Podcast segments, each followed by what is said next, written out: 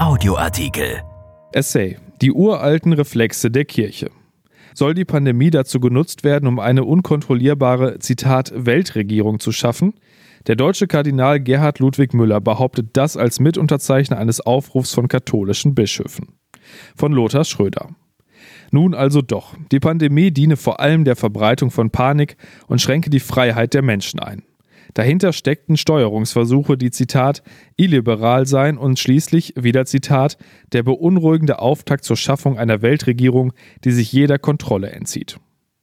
Nun mangelt es dieser Tage nicht an skurrilen Verschwörungstheorien. Dass die eben zitierte Spekulation aus Kirchenkreisen stammt, macht sie kaum glaubwürdiger.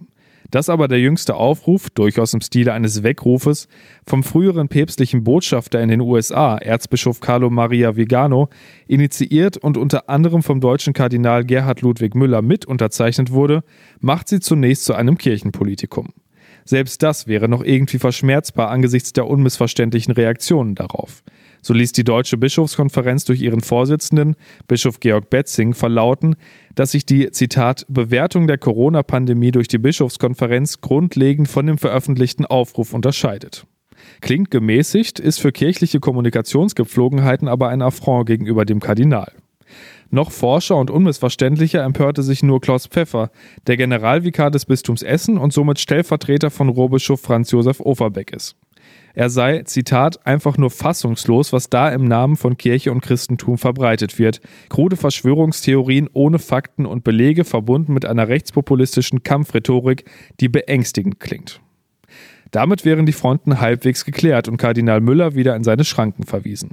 Schon vor drei Jahren hat es Papst Franziskus getan, als er Müller, der 2012 von Papst Benedikt XVI. zum obersten Glaubenswächter der katholischen Kirche ernannt worden war, zunächst im Amt bestätigte, aber eine Verlängerung zur Überraschung vieler nicht mehr zuließ. Müller schied also aus und ist seither Kritiker des Heiligen Vaters und immer wieder Stein des Anstoßes. Die hinlänglich belegten Verschwendungsvorwürfe gegen den damaligen Limburger Bischof Thebats von Elst kanzelte er als eine, Zitat, Erfindung von Journalisten ab. Homosexualität benannte er als eine Ursache des Missbrauchs. Schließlich verglich Müller das Verfahren der ersten Synodalversammlung in diesem Jahr mit dem Ermächtigungsgesetz des Reichstags von 1933. Derlei bedenkliche Irrwege bedenkenlos zu ignorieren, ist aus zwei Gründen unangebracht. Zum einen wegen Müllers hohen Stellung, zum anderen wegen seines daraus resultierenden Einflusses. Der Kardinal ist eine exponierte Einzelstimme, die erzkonservative Milieus innerhalb der Kirche bedient und bestätigt. Außerdem, diesmal ist die Müllersche Verschwörungstheorie mit dem Bedrohungsszenario einer Weltregierung in ihrer Grundhaltung nichts Geringeres als eine Kampfansage an die Aufklärung und die Moderne. So werden alle wissenschaftlichen Notwendigkeiten einer effektiven Virusbekämpfung kurzerhand ignoriert. Der Blick des Kardinals richtet sich auf das, was sich seiner Meinung nach hinter dem Virus verbirgt, die Bedrohung unserer Freiheit im Allgemeinen und der Religionsfreiheit im Besonderen. Die Menschen nutzten das Virus letztlich zum Angriff auf die Kirche. Im Grunde ist das ein Reflex noch aus vormodernen Zeiten. Doch offenbar rumort er immer noch in manchen Köpfen. Dass die Wissenschaft die Deutungshoheit über unsere Welt erobert hat, bleibt für sie ein Ärgernis. Dass Forscher jetzt aber allen zu diktieren scheinen, wie wir zu leben und wann wir wie beispielsweise Gottesdienste zu feiern haben, ist für etliche, ungeachtet der Gefahren, unerträglich. Das Schreckgespenst einer Weltregierung, so wie es Müller und andere Bischöfe jetzt in ihrem Aufruf zeichnen, dürfte darum auch weniger politisch gemeint sein. Die Attacke gilt nicht den USA, gilt nicht China und anderen Weltmächten. Diese sogenannte Weltregierung ist die im Gewand der Wissenschaft dominierende Aufklärung. Der so alte und auch längst entschiedene Konflikt treibt gerade in wahrhaftig katastrophalen Zeiten neue Blüten. Dass das Virus eine Strafe Gottes sein könnte für jene Hybris des Menschen, der Welt auf die Schliche kommen zu wollen, was sie im Innersten zusammenhält, ist in der Corona-Krise bislang eine kleine Randmeinung geblieben.